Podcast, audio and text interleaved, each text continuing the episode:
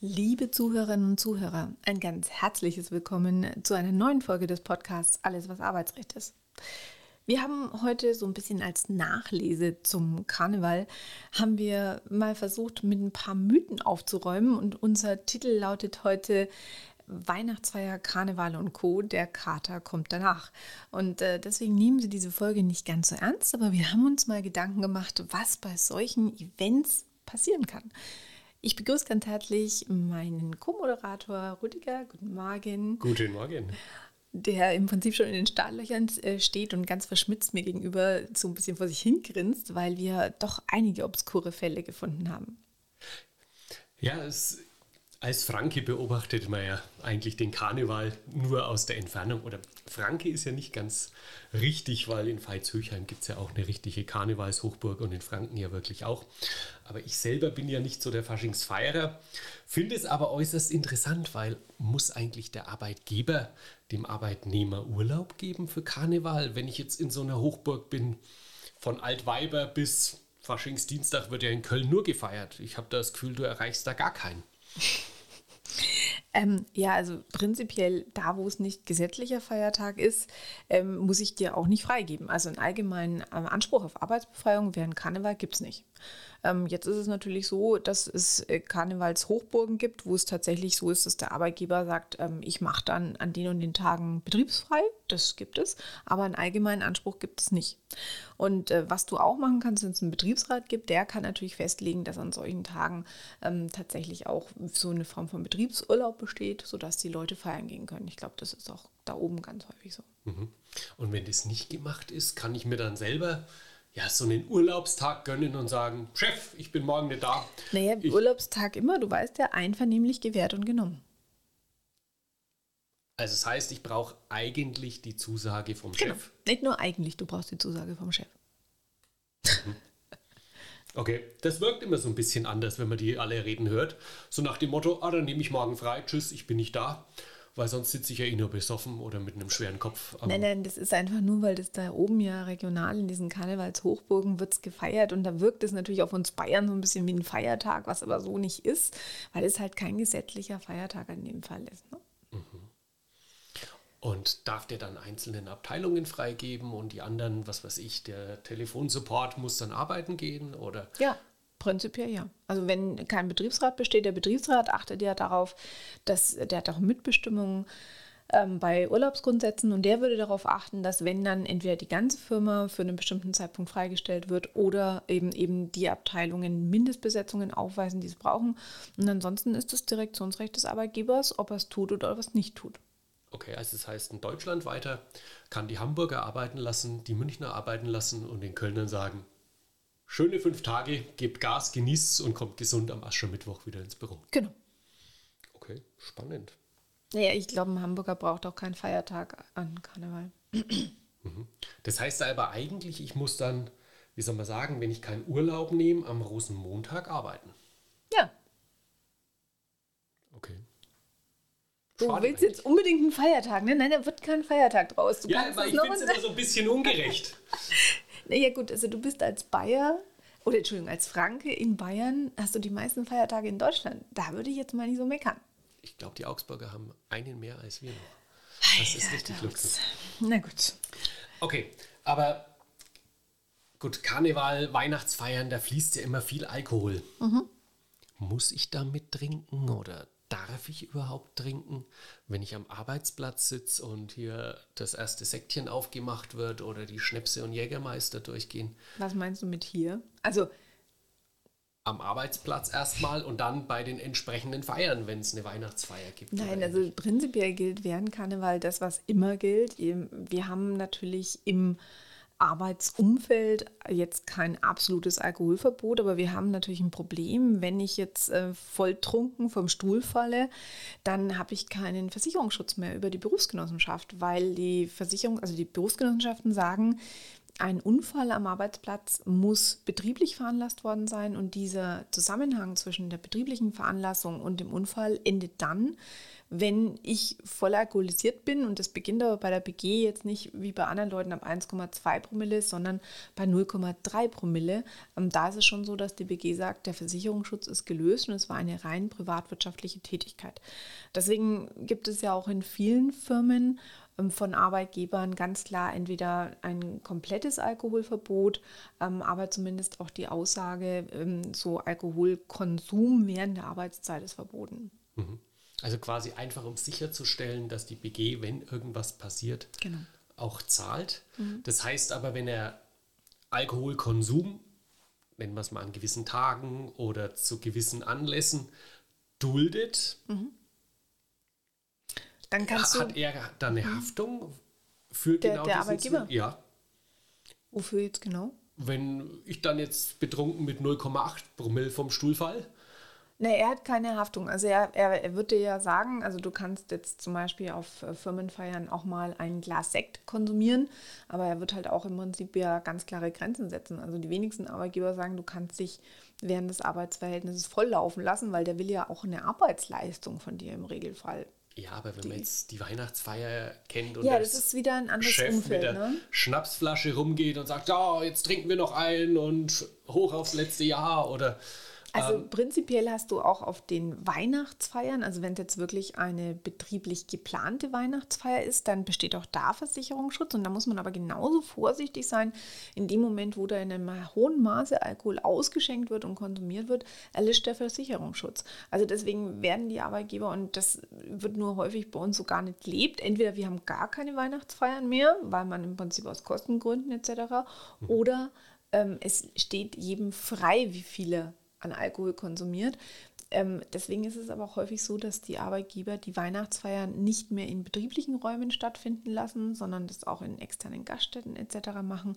Und da gilt dann auch wieder, ähm, selbst wenn es jetzt außerhalb des Bürogebäudes ist, dann ist es trotzdem versichert, aber der Versicherungsschutz erlischt weiterhin, wenn ich einen bestimmten ähm, Promillewert überschreite. Und es ist weiterhin so, ähm, dass der Arbeitgeber auch keine Haftung dafür hat, was ich treibe, wenn ich jetzt so ins Auto steige und bin halt wirklich mhm. besoffen. Da gilt jetzt wieder deine eigene Fürsorgepflicht. Okay. Verstanden. Weil ich dachte immer, ja, wenn ich von der Weihnachtsfeier oder sonst was nach Hause laufe, ist es ein Wegeunfall, wenn mir was passieren würde. Mhm. Weil es ist ja ein betrieblicher Anlass gewesen, weshalb ich dorthin gelaufen bin oder gefahren oder wie auch immer. Prinzipiell und auch ja. wieder zurück. Du solltest nur versuchen, nicht alkoholisiert zu sein. Okay, hin. Das weiß ich nicht. Vielen Dank. Okay. Jetzt ist ja an Karneval die, die schlimmste Kombination, die man ja kennt. Verkleidet, mhm. alkoholisiert. Mhm. Es entstehen Bilder mhm. und die werden auf Social Media dann gegebenenfalls auch noch gepostet. Wer postet die denn? Ja, die Kollegen.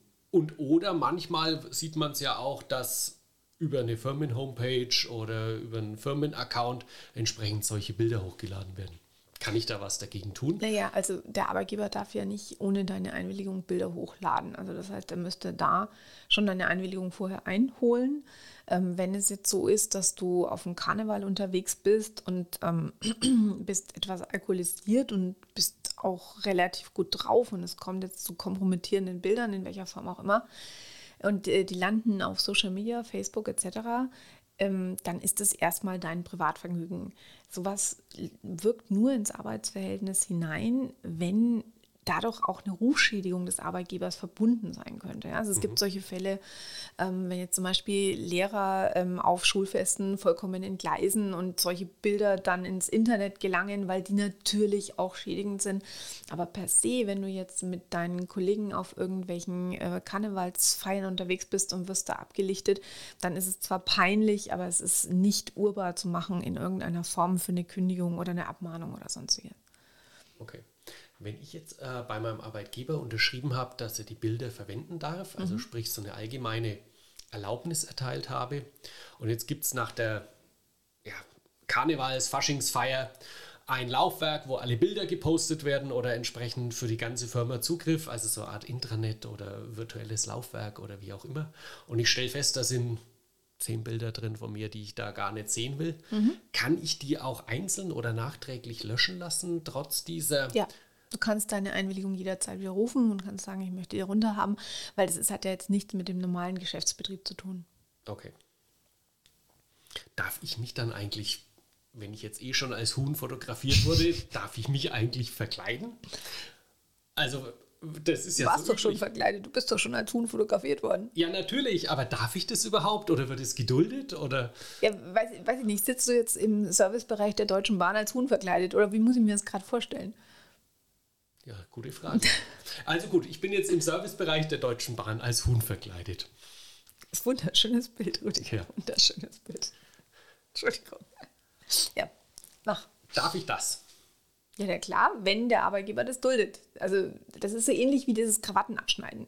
Mhm. Also ne, es gibt ja so dieses wunderschöne, ich glaube, Altweiber ist das oder so, mhm. oder? Ähm, und da kommen ja die Frauen und schneiden die Männer die Krawatte ab. Und auch da gilt ja, wenn ich jetzt als Mann eine wunderschöne Krawatte habe von irgendeinem ganz tollen italienischen Designer und dann kommt jemand und schneidet meine Krawatte ab, bin ich wahrscheinlich ziemlich stinkelig. Ähm, ich muss es auch nicht dulden. Ich habe im Arbeitsrecht als Arbeitnehmer keine Duldungspflicht und der Arbeitgeber hat aber auch keine Verpflichtung, das zu verhindern, weil im Prinzip ja die Arbeitnehmer da trotzdem noch für sich selber verantwortlich sind. Das heißt, du könntest zu der Kollegin sagen, weg mit der Schere. Ansonsten, oder ja mit dem Geld. Oder ja mit dem Geld, ansonsten verlange ich Schadensersatz, genau. Okay. Mhm. Aber ansonsten, der Arbeitgeber hat natürlich ein Interesse daran, dass auch am Karneval de, der Geschäftsbetrieb reibungslos läuft. Wenn du dich jetzt als Huhn verkleidest und damit, jetzt nehmen wir mal wirklich, ich bin Serviceberater bei der, bei der Sparkasse oder so und ich verkleide mich als Huhn, ist immer die Frage, wenn ich gerade einen Kredit für zwei Millionen bei dir irgendwie abschließen will, nehme ich, fühle ich mich wirklich ernst genommen. Und äh, da könnte der Arbeitgeber natürlich auch fordern, dass du bitte diese Huhnverkleidung ablegst. Mhm. Okay, also heißt eigentlich ist es entweder geduldet oder üblich, wenn Faschingsdienstag alle verkleidet irgendwo in der gesagten Sparkassenfiliale unterwegs sind. Oder ähm, letztendlich muss man einfach gucken, was ist üblich und was ist angemessen. Du hast halt im Arbeitsrecht ähm, immer auch als Arbeitnehmer die Verpflichtung, sich so zu verhalten, dass du deinem Arbeitgeber keinen Schaden zufügst. Und das gibt auch ein bisschen die Grenze. Der Arbeitgeber kann sagen, ich gebe dir an Fasching frei. Der Arbeitgeber kann sagen, ey, wenn ihr verkleidet kommen wollt, dann komm verkleidet. Und er kann letztendlich natürlich auch sagen, wenn ihr hier ähm, über die Männer hier fallen wollt und denen die Krawatten abschneiden wollt, tut, was ihr wollt. Ähm, ne? Aber er kann es auch gleichzeitig unterbinden. Das ist im Rahmen seines äh, Direktionsrechts, weil es eben auch eine Nebenpflicht im Arbeitsverhältnis gibt, sich so zu verhalten, dass der Geschäftsbetrieb nicht geschädigt wird. Heißt aber ja, es, da kommt ja auch so ein bisschen die betriebliche Übung rein. Ab wann ist es betriebliche Übung? Das ist eine betriebliche Übung, eine Krawatte abzuschneiden. Nein, das nicht, aber jetzt halt Faschingsdienstag sich zu verkleiden oder.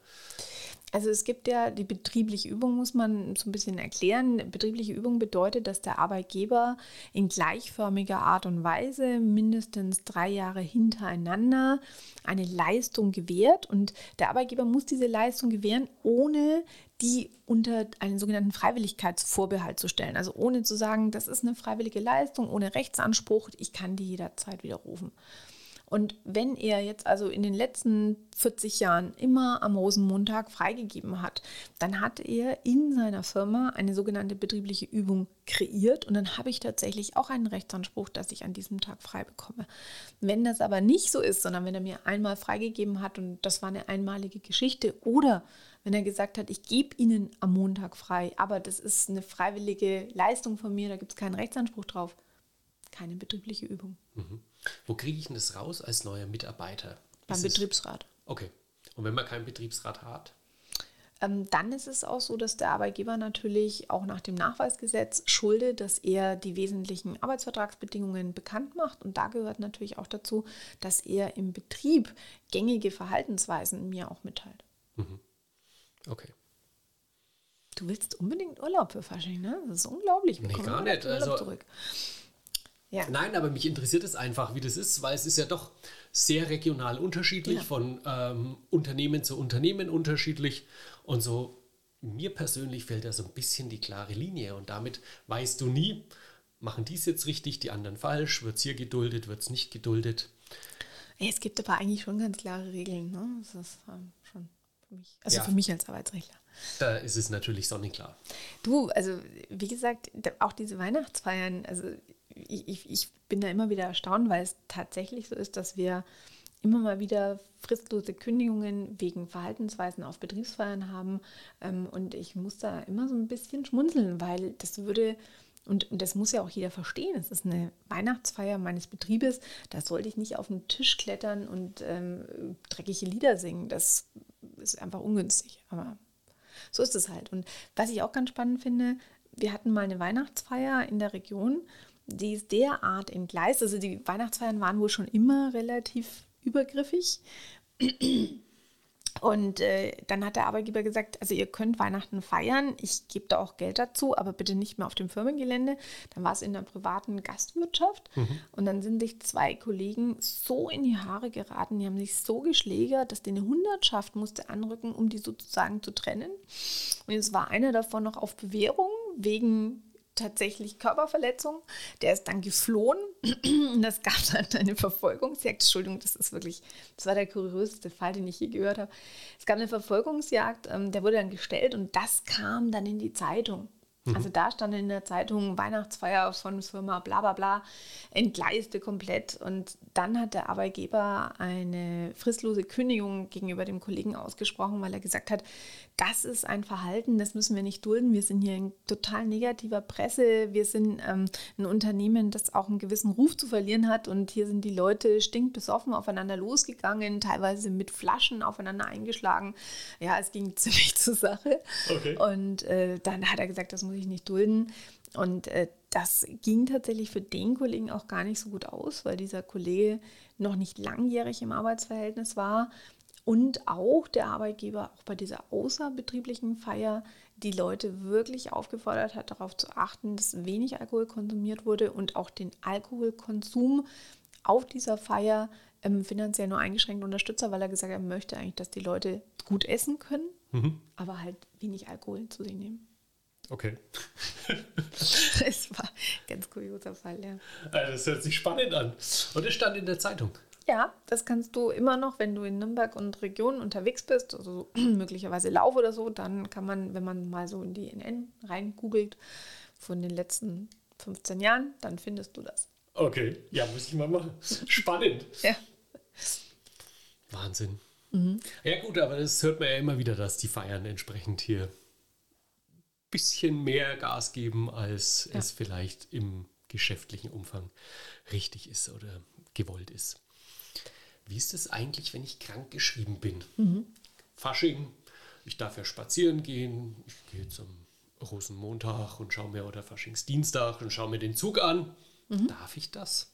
Ja, spazieren gehen, also das kommt jetzt schon drauf an, weshalb du krankgeschrieben bist. Wenn du jetzt eine Erkältung hast, äh, dann ist es ja nicht so, dass du nur zu Hause im Bett liegen darfst, sondern es ist schon so, du darfst dich auch bewegen. Also du darfst ja auch raus an die Luft, das wird ja sogar empfohlen. Allerdings, wenn es jetzt minus 5 Grad sind draußen, mhm. ähm, dann ist ein Spaziergang jetzt wahrscheinlich über mehrere Stunden an einem Faschingszug entlang nicht wirklich genesungsfördernd, sondern eher genesungswidrig. Und da besteht dann ein Problem, weil der Arbeitnehmer hat bei einer Arbeitsunfähigkeitsbescheinigung die Verpflichtung, sich so zu verhalten, dass er die Genesung fördert. Und wenn ich jetzt dann zu dem Faschingsumzug gehe und da stundenlang rumstehe in der Kälte, würde ich sagen, bei einer normalen Influenza oder bei einer, also bei einer Grippe oder bei einer Erkältung ist das nicht genesungswidrig, äh, genesungsfördernd, sondern genesungswidrig. Und das kann dann tatsächlich mindestens zu einer Abmahnung führen und wenn der Verdacht besteht, dass eine AO-Bescheinigung erschlichen wurde, auch zu einer fristlosen Kündigung. Okay. Also heißt auch da sehr, sehr vorsichtig sein. Ja, also gerade das Landesarbeitsgericht äh, Nürnberg ist da auch gut unterwegs gewesen. Die hatten ähm, 2014 so einen Fall und da hatte das LAG Nürnberg nochmal ganz klar gesagt, ähm, genesungswidriges Verhalten muss der Arbeitgeber nicht dulden. Und ähm, das Arbeitsgericht Nürnberg hat einen wichtigen Grund für eine außerordentliche Kündigung angenommen, weil der Arbeitnehmer in schwerwiegender Weise gegen seine Rücksichtnahmepflicht verstoßen hätte. Der Heilungsprozess hätte durch den Besuch der Veranstaltung beeinträchtigt werden können. Mhm. Okay. Also bis zur fristlosen Kündigung kann das gehen. Das, Arbeits das Landesarbeitsgericht Nürnberg hat gesagt, auch eine Abmahnung sei entbehrlich, weil der Arbeitnehmer ähm, quasi auf dieser Feier, also dieser Fall war ein bisschen obskur, also der Arbeitnehmer ist auf diese Feier gegangen und ist dann seinem Vorgesetzten begegnet. Und sein Vorgesetzter hat dann blöderweise wohl auch noch gesagt, ja, Sie sind doch krank, gehören Sie nicht ins Bett.